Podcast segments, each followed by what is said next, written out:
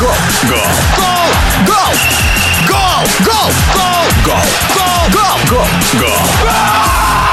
Голопом по Европам. Стартует новый розыгрыш самого сильного клубного чемпионата Европы по футболу – Лиги чемпионов. 32 команды поборются за желанный трофей. О фаворитах в эфире заслуженный тренер России Гаджи Гаджиев.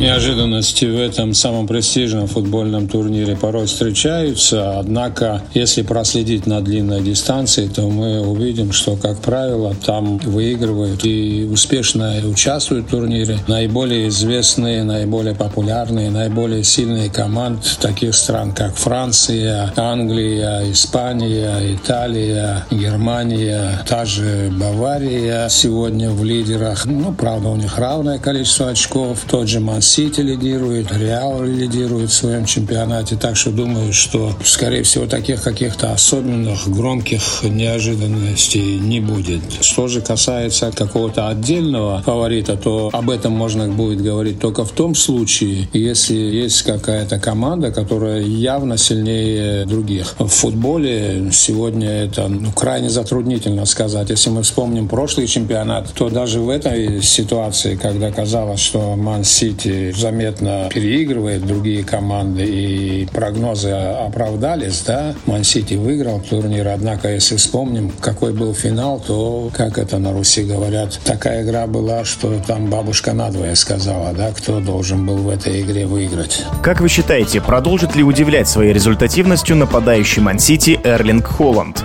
Талант Холланда очевиден, возможности его высоки, и уже на старте этого чемпионата он имеет 6 забитых мячей. Я думаю, что если ему удастся избежать травм, то наверняка вновь станет одним из лучших бомбардиров и своей команды, и чемпионата. Арсен Захарян дебютирует в Лиге чемпионов за Реал Соседат.